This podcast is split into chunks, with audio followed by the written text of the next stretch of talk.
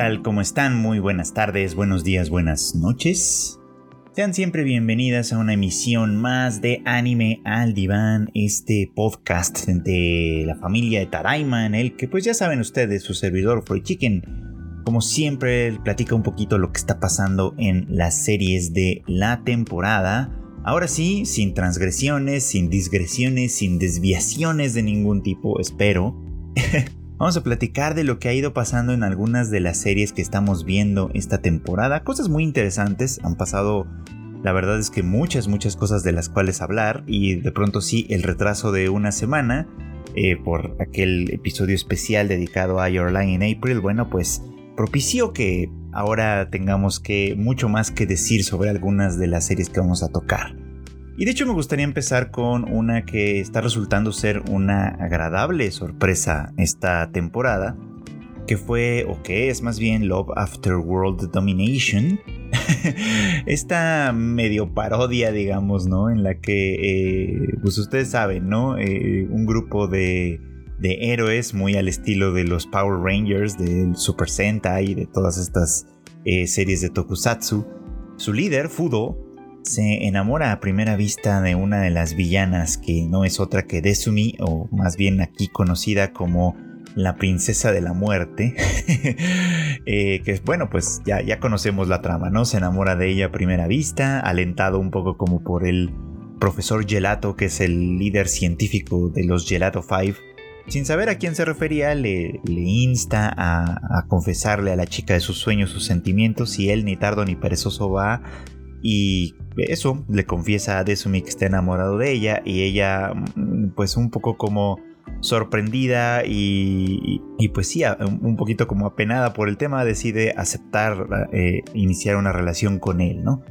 Y esta relación pues ha tenido como varios momentos divertidos e interesantes, sobre todo considerando pues esta situación, ¿no? Que ambos pertenecen a dos bandos que en teoría están completamente opuestos. Lo cual pues da lugar a muchas situaciones divertidas, ¿no? Eh, ya, ya platicábamos muy al principio de esta temporada que parte de lo que hace interesante este asunto, o que lo puede hacer interesante, es precisamente este hecho de que están en lados completamente opuestos, que para que su amor pueda florecer, pueda desarrollarse bien, se necesita de alguna manera un, espacio eh, íntimo en el que ambos puedan sentirse seguros y apreciados, etc y, puedan vivir este amor, ¿no? Básicamente, ¿no? De ahí que el tema social siempre ha sido muy, muy importante para estas cosas. Cuando una sociedad reconoce el derecho de amar a uno o a otro, se propicia, por así decirlo, un ambiente pues más cómodo para que se desarrolle la relación, ¿no? Pensemos, por ejemplo, digo, por poner esto en un tema mucho más serio, pues pensemos muchas veces en cuántas veces, en cuántas ocasiones a lo largo de la historia la sociedad ha sido muy determinante en cuanto a quiénes sí y quiénes no tienen el derecho de amar a quienes, ¿no? Y eh, por supuesto ocasionando una tremenda infelicidad. Bueno, pues este problema, que es en realidad uno muy muy serio y muy lamentablemente todavía presente, es al que se enfrentan Desmi y Fudo de una manera mucho más cómica, claramente, ¿no? Eh, porque ellos simplemente están en dos posiciones de eh, organizacionalmente hablando, ¿no? Porque la verdad es que a mí no me queda muy claro aquí si Gecko, la organización criminal supuestamente a la que se, eh, para la que trabaja Desmi, es realmente una organización criminal. No sé, porque su, como que sus planes no me quedan muy claros o sus funciones no me quedan muy, muy claras. Como suele suceder, digamos, como en este tipo de series de buenos y malos simplificadas, desde luego, ¿no? Pero bueno, Siguiendo la línea de lo que se está construyendo en esta serie, obviamente muchas cosas podían pasar. Nos habíamos quedado en, aquel episodio en el que eh, estos dos tienen una cita en el parque de diversiones, ¿no? Y, para eh, organizarla pues tienen que gestar una, eh, una especie de batalla, ¿no? Este, que, de alguna manera ocasione que los Gelato 5 y, el escuadrón de Gecko se enfrenten y ellos puedan pues desviarse, así como lo suelen hacer, para tener una cita en el parque de diversiones, ¿no? Y bueno, pues las cosas se complican todavía más cuando ambos son descubiertos por Haru, la Pink Gelato, que pues descubre básicamente cuál fue o cuál es, ¿no? El verdadero, el verdadero deal que hay entre estos dos. Y de hecho ella lo descubre de una manera muy, pues muy sencilla, por así decirlo. Y en realidad era tan, e, e, era algo tan previsible que hasta cierto punto sorprende que ocurriera tan pronto, ¿no? Ella precisamente los descubre en la cita del, parque de diversiones cuando ve una de las fotos que luego le toman a los asistentes expuestas y reconoce a Fudo, pero no reconoce a la chica con quien está, lo cual la hace sentirse eh, pues intrigada, ¿no? Y esta intriga pues naturalmente está eh, puesta en términos de que pues ella está enamorada de Fudo, ¿no? Entonces pues para ella esto es muy muy muy importante desde luego, ¿no? Aquí se nos hace también una revelación que de pronto me, bueno, a mí me sacó un poco de onda porque yo pensé que, Haru, la Pink Gelato, era mucho más joven. Yo, yo pensaba que era una niña de primaria, básicamente por ser pues muy muy bajita. Eh, y pues no resultó que en realidad eh, va a la misma escuela que Fudo eh, que probablemente es un año menor nada más así que tampoco es muchísima la diferencia. Y bueno pues como son adolescentes pues a lo mejor eso explica un poco no como de un año a otro pueden cambiar muy muy muy muy significativamente, pero bueno, entonces eh, no es realmente una niña como yo pensaba al principio, sino más bien una adolescente muy bajita. Pero bueno, el, caso es que eh, ella es quien descubre eh, esto decía, porque está interesada en él, lo reconoce eh, pues básicamente divirtiéndose con alguien más y la curiosidad le lleva a seguirlo hasta descubrir básicamente cuál es la realidad, ¿no? No sin antes haberle preguntado primero, bueno, haber intentado preguntarle, ¿no? Eh, qué era lo que estaba pasando con su vida y él pues un poco estúpido como es, en realidad pues mm, malentiende todo esto y piensa que solamente le, está, le estaba queriendo pedir consejos sobre, sobre sus eh, técnicas de entrenamiento. Ya ven que es una costumbre muy de los hombres mm, eh, interpretar cosas que no se dicen y entonces sacar conclusiones completamente equivocadas. Bueno, pues eso pasó aquí. La cosa es que eh, Haru no se queda nada tranquila, pero nada tranquila hasta que finalmente descubre la verdad y descubre que pues la novia secreta de Fudo no es otra que la princesa de la muerte. Ahora, para sorpresa de, todos, de ellos dos en, principio, Haru no los delata, sino que sigue actuando completamente normal, aparentemente.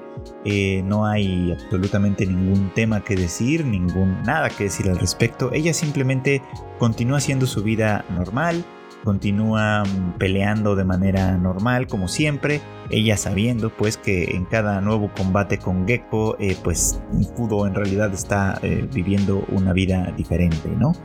Eh, hasta este momento en el que ella aprovecha para confrontar a Desmi, y, esta confrontación es interesante por, por varias razones, vamos a, vamos a platicar un poquito más sobre esto. En dicho enfrentamiento, eh, Haru primero no entiende realmente qué es lo que está pasando, hasta que se da, hasta que se convence a final de cuentas de que Desumi realmente está interesada en Fudo y que pues ambos se quieren honestamente, por así decir. Entonces eh, eh, no le queda de otra más que reconocer, porque es una chica muy honesta, más que reconocer que el amor que, ambos sienten por el otro pues son, es, algo que vale la pena y que por lo tanto pues ella no puede meterse independientemente de que ellos estén formando parte de, eh, pues, de estas organizaciones enemigas. La cosa es que Haru, eh, pues al estar interesada, enamorada de Fudo, eh, tiene un gesto que, que la verdad es que enternece por el, por el abandono de sí misma, que es una de esas cosas que pocas veces se pueden ver, ¿no? Enternece porque eh, pensando precisamente en, el chico del que ella está enamorada, opta por eh, dejarlo ir, ¿no? Opta por, por, no interponerse más eh, en, el, amor de estos dos y dejar que este romance crezca, ¿no? Crezca por sí solo, por supuesto, ¿no?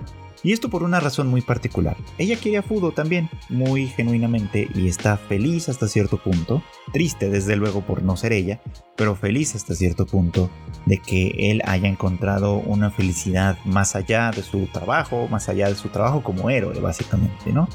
Lo cual le permite sentirse pues más, pues más tranquila, más en paz, ¿no? Eh, es enternece por esto precisamente, porque se abandona a sí misma, porque deja de darle importancia a su propia eh, codicia, por así decirlo, ¿no? Para, para beneficio de la persona de la que está enamorada, sin que él sepa absolutamente nada de ello. Es una entrega que ella hace hasta cierto punto como un sacrificio personal y esas cosas siempre nos conmueven, ¿no? Y nos conmueven porque muy, muy probablemente porque nos sabemos muchas veces incapaces de hacer tal cosa, por ejemplo, ¿no? Eh, para una persona común y corriente, pues es bien difícil eh, desear genuinamente la felicidad de otra persona, sobre todo de esa persona cuando nosotros queremos que esa felicidad sea con nosotros, ¿no? Eh, podemos decirlo por, abiertamente y poner el rostro para, para fingir que no pasa nada, pero a final de cuentas, al final del día, lo que sucede en realidad es que eh, es una cosa mucho más difícil de lograr, ¿no? Eh, y da cuenta de cierta forma de amor que existe, ¿no? En aquella en la que uno se puede olvidar de sí mismo para beneficio de otra persona, ¿no? Cosa que ya hemos platicado en otros momentos, eh, abre la puerta también para circunstancias muy complicadas y muy, muy difíciles, ¿no? Pero aquí, siendo esta una serie, pues que tiende más bien como al romance sencillo y a la comedia, pues obviamente mm, creo que no vamos a ver mucho de esto, pero vale la pena señalarlo para que se, para que se tenga presente, ¿no? Eh, es bonito también incluso este gesto al final, ¿no? En, el, que, en el que ella le advierte a Desmi que, eh, que, tiene que hacerlo muy feliz, ¿no? Que tiene que esforzarse mucho y hacerlo muy feliz, porque aunque no pretenda estorbar eh, en, su relación y al contrario incluso pueda llegar a ayudarles, ella no va a desaprovechar una oportunidad que le deje. Entonces, si, si en algún momento pudo se, se desvía, la relación ya no funciona o algo, alguna de estas cosas pasa, bueno, pues eh, ella no dejará de aprovechar la oportunidad. Así que mm, tiene por ahí a una amiga que, sin embargo, sigue siendo una rival. Y esto también es interesante, ¿no? Es bonito, creo que a todo mundo le gustó este, este último gesto de Haru. Entonces, bueno, pues a partir de aquí se construyen cosas interesantes, ¿no? Porque ahora ya, ya no nada más es una relación secreta entre Fudo y Desumi, ¿no? También es una relación secreta entre Haru y la propia Desumi, ¿no? Que tienen esta... Pues sí, esta relación que podríamos considerar también ambivalente en el que podríamos llegar a decir que son amigas, pese a que siguen siendo rivales, pese a que siguen siendo enemigas de alguna manera, ¿no? Eh, las relaciones aquí se complican mucho, ¿no? Y, quizá este, este elemento cómico que tiene no, nos permite de alguna manera examinarlas con, un poco más de detalle, cómo estas relaciones y muchas relaciones en general tienen muchas dimensiones simultáneamente, así que esto es muy, o puede ser también muy, muy interesante. De hecho, ya vamos a ver que más adelante eh, Haru pues, es un poco hasta cómplice de pronto, ¿no? Cuando ella desvía la atención de Blue Gelato para que no interrumpa una de estas citas escondidas que tienen Fudo y Desumi, ¿no? Eh, se ve pues de alguna manera que está comprometida con su papel de, alcahueta, como decimos nosotros por acá, en el que pues ella básicamente sí va, a proteger o, eh, en las sombras esta otra relación que también se oculta en la sombra. Pero si es tan complicado mantener una relación así, como por qué vale la pena, podríamos preguntarnos de pronto si tomáramos esto mucho más en serio, ¿no? O sea, todos sabemos que Desumi es muy linda, muy atractiva y muy todo lo que ustedes quieran, pero pues básicamente la relación es muy, eh, es muy latosa, ¿no? O sea, eh, ponerse de acuerdo para verse, eh, que esto tenga que mantenerse en secreto, que siga siendo, en fin, o sea, todas las condicionales que tiene, de alguna manera harían pensar a una persona desde un punto de vista un poco más realista, que no vale tanto la pena realmente, que es demasiado esfuerzo por muy poco, ¿no? Eh, pero luego de pronto tenemos estos otros momentos en donde vemos a Desmi funcionar, digamos, dentro de la organización Gecko. Eh, que como nota aparte, como organización malvada es una organización bastante benigna. no, no, no porque, eh, no tanto porque no busquen la dominación mundial, que aparentemente ese es el objetivo, sino porque pues, tiene un montón de beneficios. O sea, si lo piensan bien, así en, el, eh, la gente que trabaja para ellos tiene acceso a vivienda, por ejemplo. De Sumi vive en un departamento, además es un departamento diferenciado por género, o sea, donde solo viven chicas para evitar problemas, por supuesto. Entonces viven en un departamento proporcionado por la compañía, tienen comedor con tiempo libre, por supuesto, ¿no? Eh, eh, y en términos, ah, reconocimiento, claro, a los logros laborales, en fin. O sea, como que como organización criminal es una que es una particularmente respetuosa de los derechos laborales. Entonces es como uno se pregunta, bueno, ¿dónde está la maldad entonces, no? O sea, ¿para qué exactamente es que buscan la dominación mundial? No, no sé, es como es como, como complicado pensarlo desde ese lugar, ¿no? Pero bueno, parte de lo interesante aquí es que dentro de esta organización, que tiene cosas muy positivas por lo visto, Desumi se sentía reconocida y al mismo tiempo no reconocida, por así decirlo, ¿no? Porque como ya hemos platicado, pues no, ella es una chica muy linda en realidad, ¿no? Que tiene como, como muy, femenina en un, en un sentido muy estereotípico, ¿no? Este, y pues es uno de esos aspectos que aparentemente queda disimulado u oculto bajo la identidad de la princesa de la muerte. Y esto fue lo que hizo en primera instancia que ella tomara interés en Fudo. Fíjense, esto es muy interesante porque ella en realidad al principio pues ni lo topaba, digamos, ¿no? Fue él quien se enamoró primero y fue él quien se le acercó con estas intenciones y ella eh, digamos que lo aceptó, pero ¿por qué lo aceptó? ¿Qué fue lo que hizo que ella digamos como que se rindiera a sus pies? Bueno, pues el hecho de que él mm, la vio más allá de su identidad como la princesa de la muerte. O sea, en, la primera pelea que tuvieron, él se dio cuenta de muchos detallitos, ¿no? Este, el gadget de su celular, cosas así. Bueno, entonces, este. Ella de alguna manera se siente vista por alguien más. Y vista además en esta identidad mucho más amplia que la de la princesa de la muerte. Entonces eso la lleva pues a, darle una oportunidad a la situación y a sentirse pues cada vez más emocionada, entusiasmada y etcétera. Y esto está muy bien, esto funciona a las mil maravillas por supuesto, ¿no? Y es algo que de pronto ella parece que quiere llevar también a Gecko, precisamente cuando la princesa del acero eh, manifiesta eh, pues estar enamorada y sentirse como una inútil que no que probablemente no va a poder llamar la atención de, eh, de su hombre amado, por supuesto, ¿no?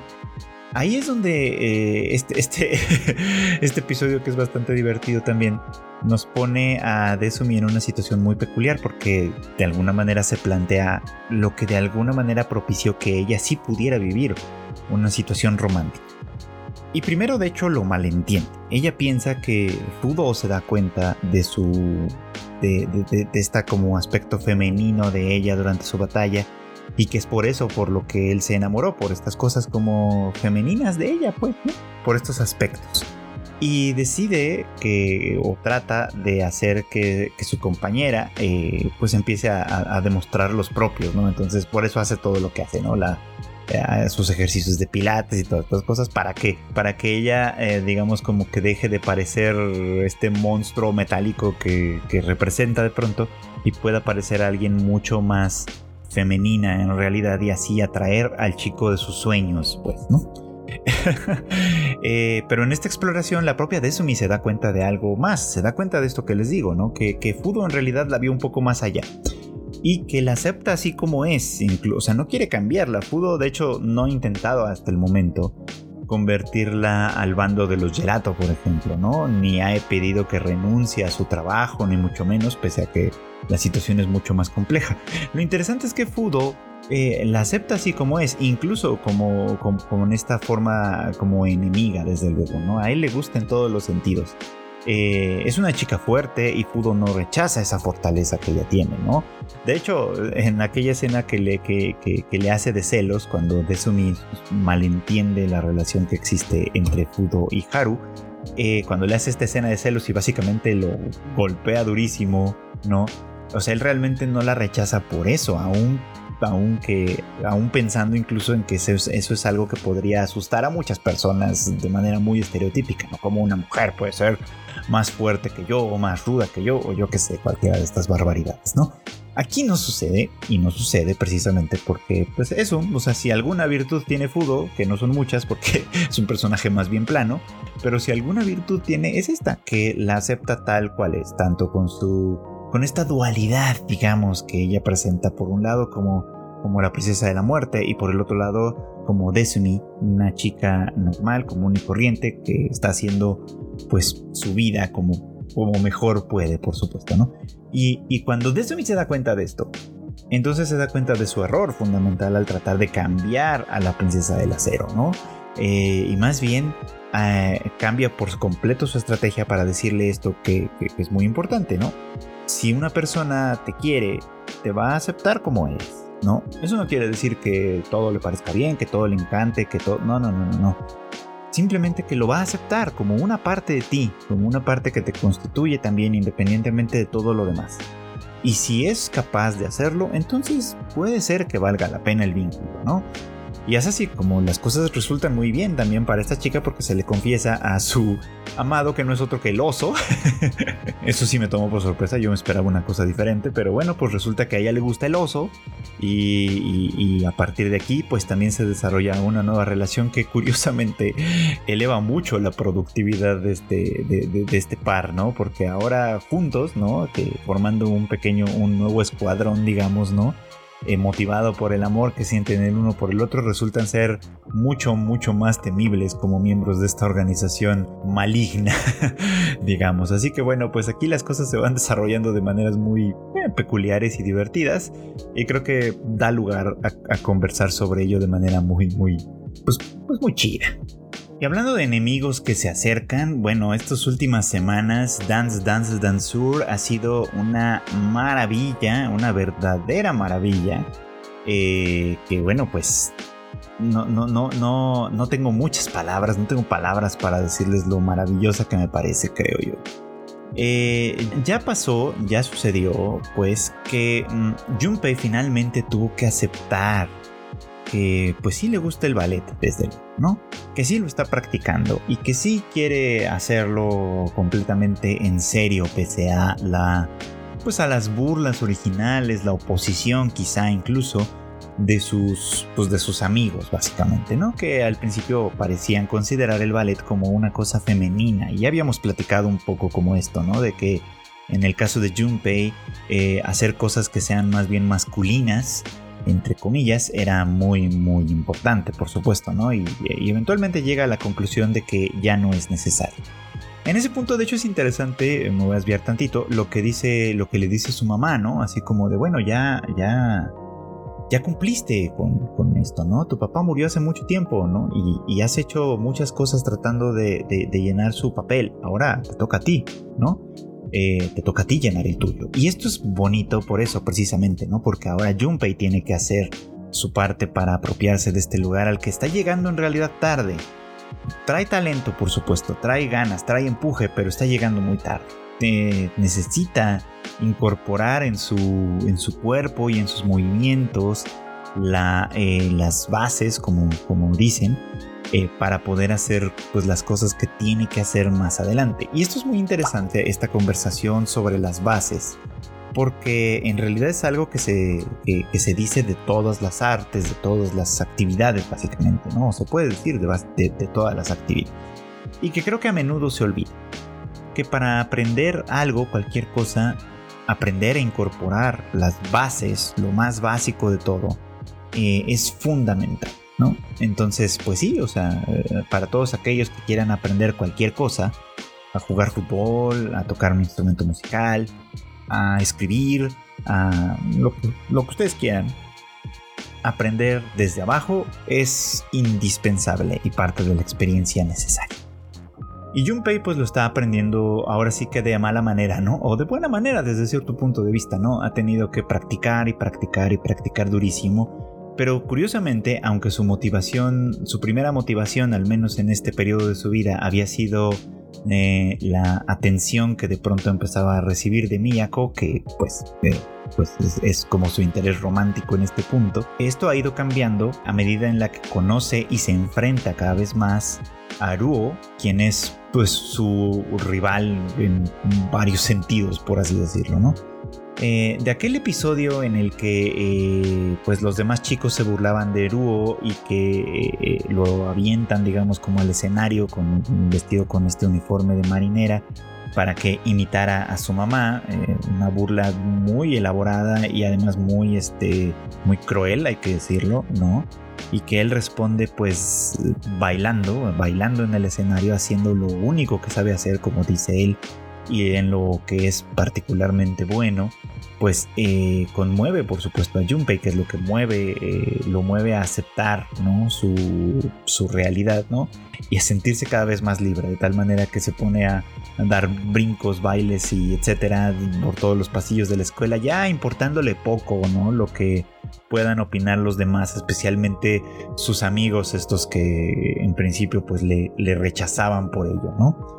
Eh, pero bueno, ah, e, esto abre el telón para esta otra relación compleja que empieza a desarrollarse entre Ruo y Junpei, ¿no? En esta escena, por ejemplo, en la que eh, eh, Junpei reconoce, ¿no? Que, a los ojos de Ruo él debe parecer efectivamente un simio, un, chimpancé dando brincos por ahí, ¿no? Porque porque Ruo tiene ya mucho trabajo detrás, mucho talento de fondo, muchísimas cosas avanzadas, ¿no? Pero, pero Junpei le lanza este reto, ¿no? O sea, mientras tú te encierras en tu habitación y no haces nada, yo te voy a alcanzar. Aunque no sea cierto y aunque esté muy lejos de eso, de alguna manera este reto pone a, Aruo eh, despierta, digamos, como a la bestia dormida que estaba en Aruo. Pero no solo es ese gesto, sino también este otro gesto que podríamos considerar como contradictorio, pero que también es muy conmovedor, que es el de Junpei. De todas maneras, reconociendo que no le agrada, que es una persona que no es de, no es de su devoción, digamos, pero al mismo tiempo agradeciéndole porque su valentía, su expresión artística, etcétera, le ha puesto en el camino correcto, ¿no? Y ahora pues es evidentemente mucho más feliz. Y pues flash forward, esto nos lleva a este momento importante del festival en el que eh, hay una promesa detrás. Ruo tiene que convertirse en el MVP para que la maestra Godai le, lo apoye en su, en su búsqueda eh, por, por, ir a pertenecer a alguna de las grandes compañías y estudiar en uno de los grandes lugares del ballet, por supuesto, ¿no? Eh, esta era la condición, ¿no? La condición era que, que fuera a la escuela como, como un adolescente normal y que en el festival consiguiera el MVP. De tal manera que, eh, pues, básicamente todo, todo, toda la gente de la escuela, es decir, las pequeñas niñas que están empezando a practicar, eh, Miyako, por supuesto, que iba a representar el papel de Odette en esta representación del abuelo cisnes, y eh, Junpei, que iba a ser el príncipe, básicamente todos ellos iban a funcionar para que Ruo, como Rothbard, pues destacara desde luego, ¿no? Para que, para que mostrara toda su magnificencia, toda su malignidad, vamos, ¿no? En este asunto y se convirtiera en una representación sumamente, eh, pues sí, conmovedora, brutal, etcétera, ¿no? Y aquí pasa algo bien interesante que yo no habría podido prever, ¿no? Porque el guion estaba muy escrito, muy bien escrito, ¿no? Eh, estaba muy bien trazado, vamos, ¿no? Junpei y, bueno, el príncipe y Rothbard tendrían que enfrentarse después de que Rothbard matara a Odette. Tendrían que enfrentarse y, y, el príncipe tenía que perder la batalla, ¿no? Dando lugar a una victoria del mal, una de las pocas que pueden verse de vez en cuando, ¿no? Entonces, pues el papel de Junpei era, como bien le dice la maestra Godai, morir dignamente, ¿no? Se, nota, por supuesto, ¿no? Que su actuación es eh, pues no está muy bien realizada, no está muy bien hecha, pero, este, pero que la hace con pasión, ¿no? Y eso se, demuestra, de hecho, ¿no? Se, se, ve en las reacciones que, tienen el, que tiene el público, eh, incluido su amigo que también está ahí presente medio a regañadientes aparentemente, eh, porque efectivamente, aunque su actuación no es precisamente la más cuidada, la más pulida, la más, pues sí, la, la más artística en el sentido más clásico del término, por ejemplo, ¿no? Es una actuación muy apasionada que consigue conmover, que consigue, eh, sí, pues eso, conmover, creo que esa es la mejor palabra que podemos decir, ¿no? De tal manera que Junpei decide de manera muy arbitraria y poniendo en aprietos a todo el mundo, no morir dignamente, no morir a la primera, digamos, ¿no? Sino enfrentar a Aruo una y otra y otra vez, ¿no? Hasta que se convierte esto en una batalla eh, pues, pues, épica, ¿no? Eh, muy, muy emotiva, por supuesto, ¿no? Que rompe por completo con, eh, pues sí, con lo que se supone que tenía que ser, ¿no? Y esto, de hecho, a algunos, a mí también por supuesto, y algunos en, Twitter me comentaban, nos recordó de hecho eh, a, Your Lie April, serie de la que hablé en el capítulo especial de la semana pasada. Precisamente porque la actitud de Kaori y la actitud de Junpei frente al arte, en este caso, y a un contexto muy particular que es el de un concurso, eh, es una actitud completamente displicente. Por decirlo de otra manera, les vale eh, por completo que las expectativas y lo que se supone que tengan que hacer y la manera en la que se supone que tengan que hacerlo no, no les importa, no la piensan respetar, piensan hacerlo de una manera completamente diferente. Hay aquí un paralelismo, sí, en la actitud pero también una diferencia muy importante en cuanto a la motivación, desde cierto punto de vista al menos, ¿no? Eh, conforme iba diciendo esto me estaba arrepintiendo ya, de hecho, porque lo que estaba pensando es como, bueno, eh, eh, Kaori lo hacía o lo hacía de esa manera porque a final de cuentas ella los concursos ya no le importaban, ¿no? No, le interesaba nada más que expresarse a sí misma, ¿no? Que su música llegara a la persona a la que ella le quería llegar, desde luego, ¿no? Y les digo que me arrepentí de esto porque estaba pensando en el tema de Kaori como desde el punto de vista de la muerte inminente, ¿no?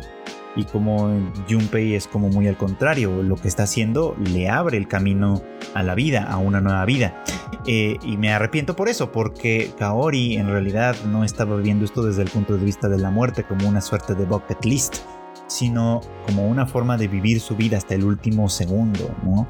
y dedicándole, como platicaba en el capítulo anterior, dedicando estos últimos momentos, estos últimos meses de su vida a eh, cumplir su sueño, ¿no? Que, es, era tocar en el escenario con una persona que le había inspirado en un momento dado, ¿no?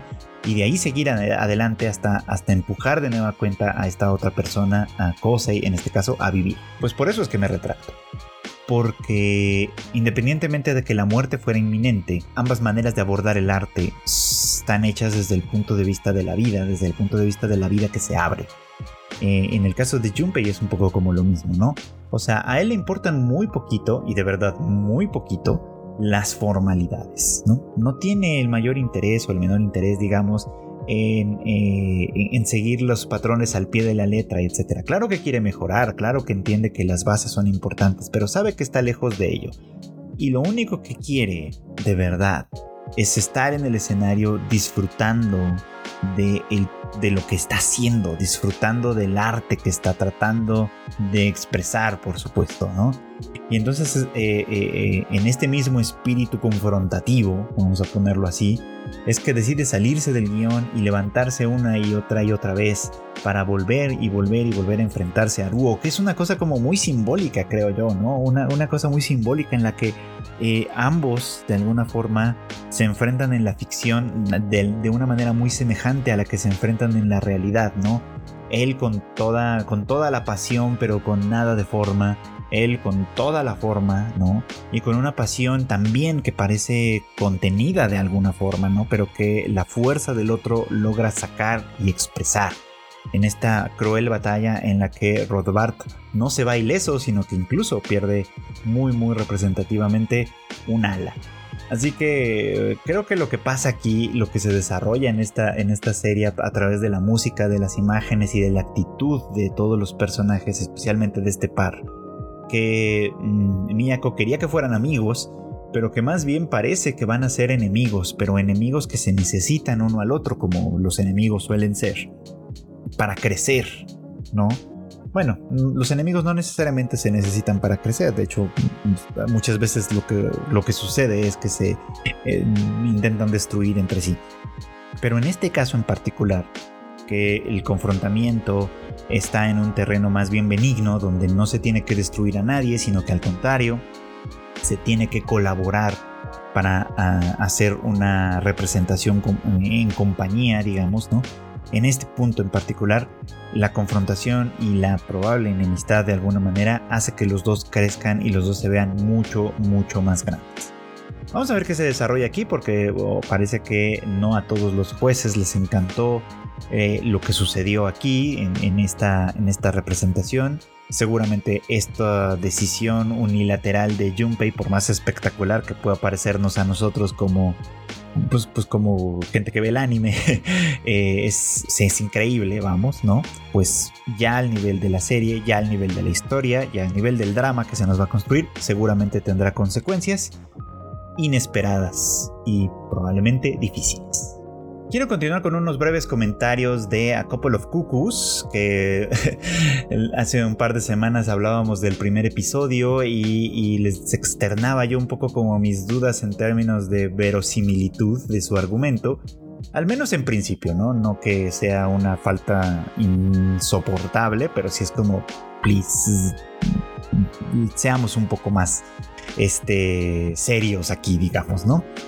Pero quiero hablar de ella un poquito porque mm, me tomó un poco más por sorpresa en los siguientes episodios, desde luego, ¿no? Eh, ya sabemos que pues estos niños fueron cambiados al nacer, crecieron en la familia equivocada y bueno, y algunas de estas cosas que son comunes en este tipo de series de enredos y, que además van a tender a ser medio harem, por supuesto, pues se van a ir gestando, pero hay, algunos elementos que sí me gustaron de todo, de lo que se ha ido planteando por acá. Eh, de hecho, eh, en este. Eh, pues hay, lo que se ha ido desarrollando es lo siguiente, ¿no? Por un lado, Erika decide ir a conocer la casa de Nagi y, nos muestra pues hasta qué punto ha sido una chica sumamente afortunada y privilegiada, ¿no? La casa en la que le iba a tocar crecer es mucho, mucho, pero mucho más pequeña que en la que de hecho creció. Eh, teniendo en cuenta que pues están con las familias cruzadas, por supuesto, ¿no? Eh, y se sorprende de una manera muy significativa de lo pequeño que es el lugar, ¿no? Pensando que, solo estaban en un, como en un cobertizo cuando en realidad era pues básicamente todo el departamento en el que toda la familia Umino vive, por supuesto, ¿no? Y que además, este, pues esta familia que, que se ve que no la pasa, o sea, que no goza de lujos, pues, aunque no necesariamente vivan mal, eh, pues atiende como familia incluso un, pequeño restaurante, ¿no? Un pequeño restaurante de barrio, de esos que son, pues eso, familiares, pequeños, que la gente que vive o que circula por ciertas zonas pues probablemente conoce, económicos por supuesto, y a menudo muy, muy sabrosos también, hay que decirlo, ¿no? Pero que se alejan por completo de toda la experiencia de Erika, ¿no? Que vive en una circunstancia completamente privilegiada. Eh, ahora, lo interesante aquí es cómo, cómo, los prejuicios importan, porque Nagi cree que eh, todo lo que pasa alrededor de la familia Umino va a molestar a esta chica que está acostumbrada a una vida de lujos, desde luego, ¿no? Que el ruido del, del, restaurante, eh, la comida, pues que es bastante sencilla desde, desde estos puntos de vista, la costumbre demasiado cercana, ¿no? o, pues sí, la, extrema cercanía que la familia, que, sus padres biológicos, digamos, tienen con ella, ¿no? Que no, no dudan mucho en acercársele, en hablarle muy de cerquita, muy familiarmente, etc. Y Nagi piensa constantemente que todo esto la va a molestar, piensa que ella es una chica eh, como muy, muy atenta a las formas y a esta clase de cosas, ¿no? y que por lo tanto pues va a explotar en cualquier momento, va a mandarlos al diablo y va a convertirse esto en una pues en una tragedia, ¿no? Sobre todo considerando que los padres de pues los padres eh, adoptivos de Nagi pues tienen buenos sentimientos hacia Erika porque se trata de su hija biológica al final del día. Entonces pues bueno, eh, eh, temiendo él lo peor pues básicamente todo el tiempo trata de contenerla sin entenderla en realidad, ¿no? Sin entender que ella en realidad está nerviosa, en realidad está contenta de conocerlos en realidad está eh, queriendo agradarles, ¿no? Queriendo, queriendo eh, formar parte de, esta vida de la que ella no conoce nada absolutamente, pero por la cual también tiene buenos sentimientos. Entonces esto me pareció lindo, por un lado, ¿no? Un poco, un poco kitsch, si quieren, sí, un poco cursi, pero, pero me pareció lindo de alguna manera, ¿no? Sobre todo porque pone eh, en tela de juicio este asunto del prejuicio, ¿no? O sea, eh, no, no por ser de una circunstancia completamente opuesta, fíjense cómo ahora los opuestos han sido un tema interesante para este episodio del podcast, ¿no? No por ser de una circunstancia completamente opuesta, tienen que rechazarse por completo, ¿no? Al contrario, ¿no? Precisamente los puntos que los unen son eh, eh, lo suficientemente fuertes o pueden ser lo suficientemente fuertes para que se desarrolle algo más. Pues es claro que en este punto a Erika el compromiso matrimonial con, con Nagi no, eh, no le importa, no, no, no es eso lo que le interesa. Lo que le interesa es entablar eh, eh, las, las, relaciones, ¿no? Con las personas a quienes originalmente habría pertenecido, ¿no? Con su hermana menor incluso, ¿no? Que, que parece que está en un plan como medio tsundere también, como medio recelosa de la hermana mayor que llega, pero que, pero, pero con este pequeño gesto de los palillos al final, que creo que no se transmite muy bien en Crunchyroll porque no, no, se, no se tradujo el letrerito, o al menos yo no lo vi, de que, eh, de, que la hermana Sachi está, está lavando los, los, los palillos que usó Erika en el restaurante y los pone en un botecito que tiene una etiqueta que dice para uso de la familia.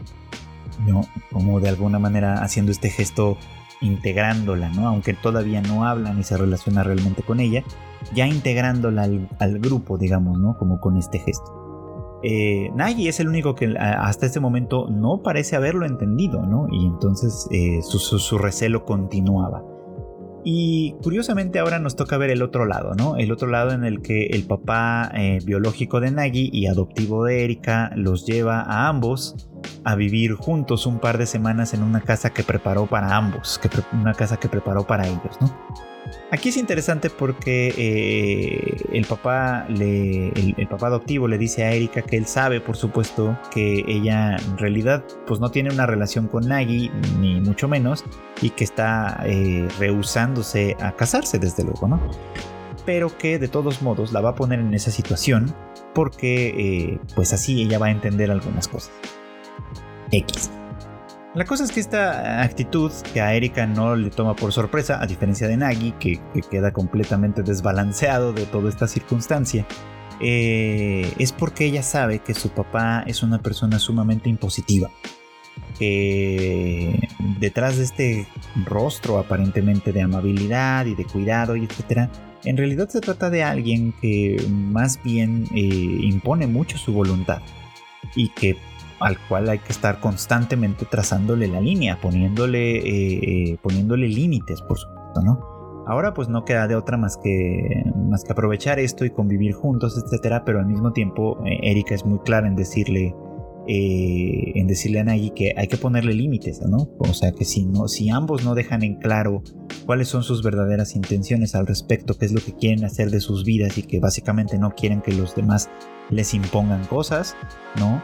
Esto, pues van a tener que ser muy, muy firmes, ¿no? Y es un poco como una advertencia porque Nagi, eh, aquí que, que, constantemente ha sufrido de algunas carencias y de algunas dificultades, puede verse de pronto seducido quizá por las... No tanto por el dinero, porque es muy claro que el dinero en sí no le interesa como tal, sino este, por las ventajas que el dinero ofrece, ¿no? Las, eh, que, son muchas, por supuesto, ¿no? Y que él puede verlas desde, pues desde lejos, básicamente, ¿no?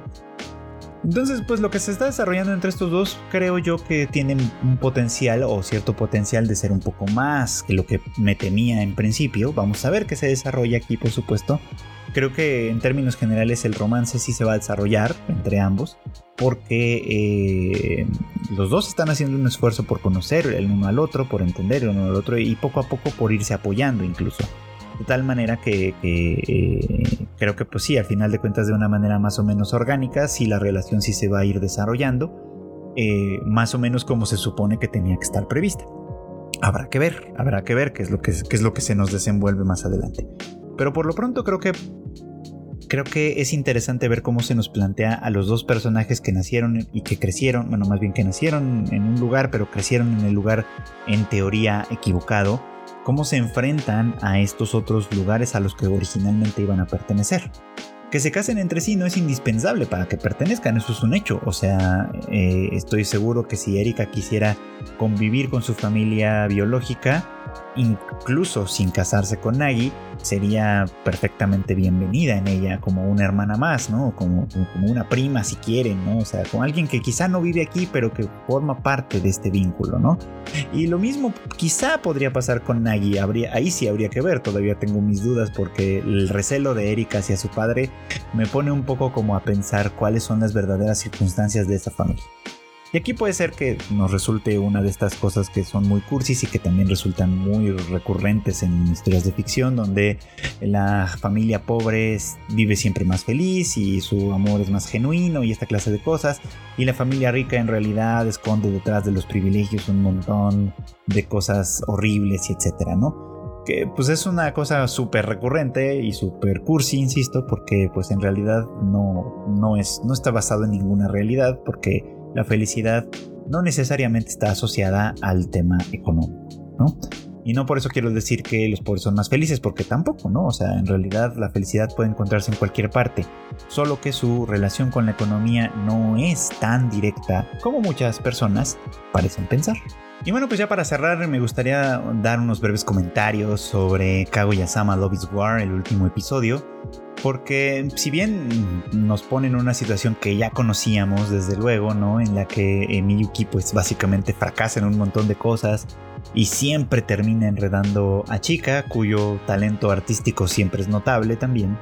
Eh, en estas largas sesiones de entrenamiento donde Miyuki tiene que desarrollar una habilidad que no tenía y, es bastante gracioso, ¿no? Como es como si en algún momento su problema era la entonación y lo había superado, en otro momento su problema era el ritmo y lo había superado, uno pensaría que pues al, asociarse entonación y ritmo pues iba a poder lograrlo y sin embargo no sucedió así, sino que más bien como la metáfora que se usó, que me parece bastante atinada, es como que los dos jefes que te costaron mucho trabajo vencer de pronto se fusionan y, y aparecen mucho multiplicados, muy multiplicados. Entonces, eh, bueno, pues con este pretexto es que Miyuki eh, practica sus habilidades eh, para el freestyle, para el rap, por supuesto, ¿no? Queriendo acercarse así a, Hayasaka, ¿no? Que, que aparentemente pues rechazó por completo sus esfuerzos, ¿no? Eh, de todo esto que es muy cómico desde luego y que, la verdad hace, hace de estas escenas unas muy muy divertidas y muy y pues como siempre muy interesantes. Lo que yo quiero rescatar sobre todo es lo que pasa con Hayasaka, ¿no? Que, eh, que, es algo que desde la primera temporada a mí siempre me pareció como una de esas cosas que parecían, bueno, sí, que, que merecían discutirse desde luego, ¿no? Porque recordemos que el planteamiento original, y que además se nos recuerda constantemente, es que Kaguya proviene de una familia, de una de las familias más poderosas de Japón, económicamente hablando. Eh, y, que además todos sabemos, ¿no? Que con la capacidad económica que tiene la familia Shinomiya, pues básicamente su influencia en todos los aspectos de la vida pública, es decir, la política, la economía que ya decimos, lo social, etcétera, pues es muy, muy grande, ¿no? Y eso significaba para mí, desde el principio de la, desde la primera temporada, eso ya lo observaba, que la relación entre la potencial relación entre ella y Miyuki pues probablemente no iba a suceder o no iba a funcionar desde si lo pensábamos desde un punto de vista realista. ¿Por qué? Porque aunque Miyuki sea un gran estudiante, el mejor de la clase, el mejor de la escuela o incluso el mejor de Japón, ¿no? Al final del día, en una sociedad como la nuestra, ese esfuerzo no suma nada comparado con el poder sociopolítico económico que puede tener una familia como la Shinomiya. De tal manera que eh, muy probablemente un matrimonio entre Kaguya y Miyuki en un futuro imaginario era completamente impensable, ¿no? Desde el punto de vista de los Shinomiya, porque por muy talentoso que fuera Miyuki, eso, ese talento personal no compensa de ninguna manera lo que pasaba, lo, pues sí, lo que representa la familia Shinomiya. ¿Y qué tiene que ver esto con Hayasaka? Bueno, lo mismo pero de otra manera. Desde el principio también, desde que conocemos a, Hayasaka, es muy claro, muy, muy claro, que Hayasaka es una chica muy talentosa. Es bella, es brillante, ¿no? Eh, eh, tiene una gran cantidad de habilidades que por supuesto muchas de ellas son inverosímiles eh, y, tienen solamente propósitos narrativos dentro de esta serie que gira hacia la comedia, por supuesto, pero que a final de cuentas pues están ahí, ¿no? Y nos dan cuenta de una persona de enorme talento, que sin embargo trabaja como asistente personal de Kaguya. Y me imagino que un asistente personal de una persona de ese nivel, eh, pues debe ganar buen dinero, por supuesto, ¿no? Debe tener una buena, un, salario bastante decente. Pero eh, eso no, no obsta de ninguna manera para admitir y reconocer esta parte, ¿no? En este mundo, el talento, por mucho que tengas, no importa cuando se contrasta con el poder, y sobre todo con el poder económico, ¿no? Porque es muy claro y desde el principio era clarísimo que Hayasaka es muchísimo más talentosa que Kaguya. Y no es que Kaguya no lo sea, o sea, Kaguya tiene también obviamente muchos, muchas virtudes a su favor. Pero Hayasaka tiene muchas más. Y sin embargo, eh, jerárquicamente hablando, está subordinada a alguien mucho menos talentoso que ella.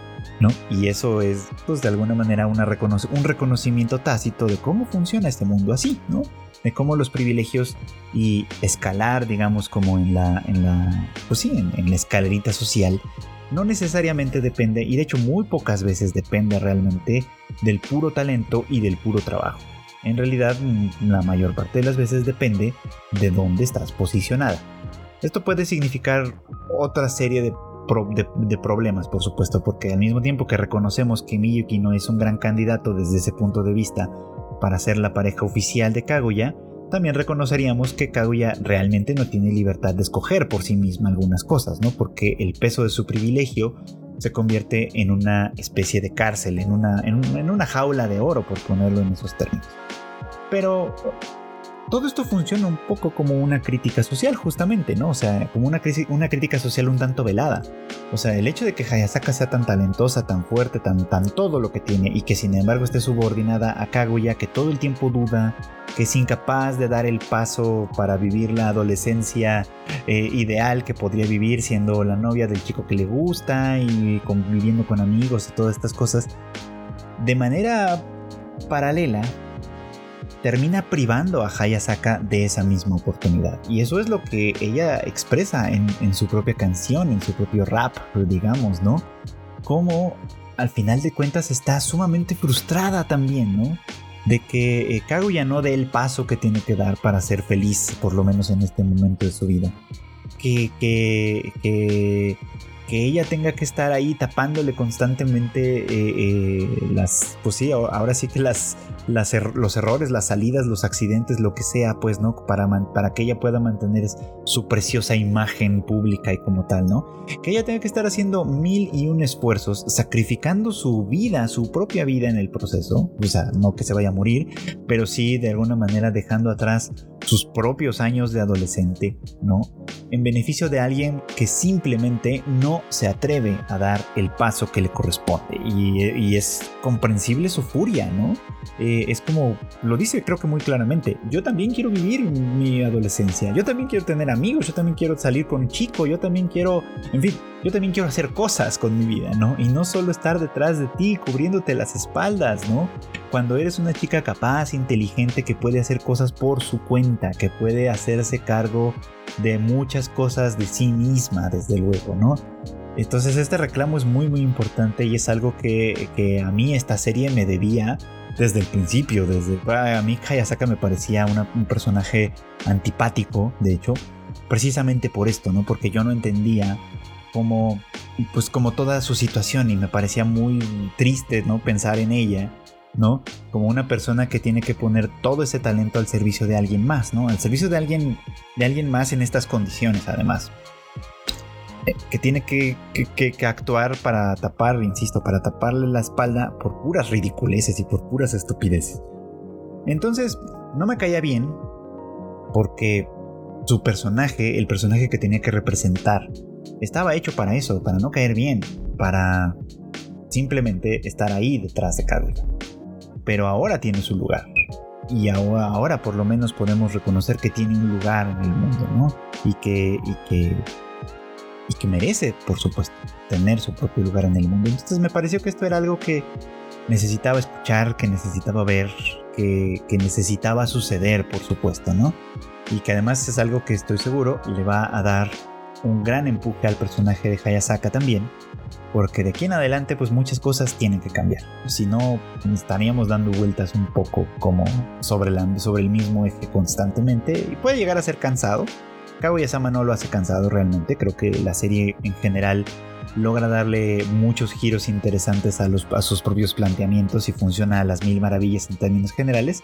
Entonces, pues aquí es donde las cosas tienen que cambiar. Y bueno, pues esto es todo por hoy. Muchísimas gracias por acompañarme como cada semana en el anime al diván. Ya saben ustedes que este podcast sale todos los miércoles en algún momento del día para que estén eh, ahí al pendientes en la plataforma de su preferencia, ya sea Spotify, Apple Podcast, Google Podcast o cualquiera de las otras en las que está disponible también, por supuesto, ¿no? No se olviden igualmente de escuchar eh, los otros podcasts que tenemos acá en la familia de Tadaima, el Rage Quit con Marmota y Q, que creo que esta semana saldrá con un poco de retraso. También el Shuffle de Kika, en el que el, por lo menos la vez pasada creo que se habló o se va a hablar, no estoy seguro, no voy todavía al corriente, de esto Doctor Strange and the Multiverse of Madness, a ver qué tal, a ver qué tal le pareció.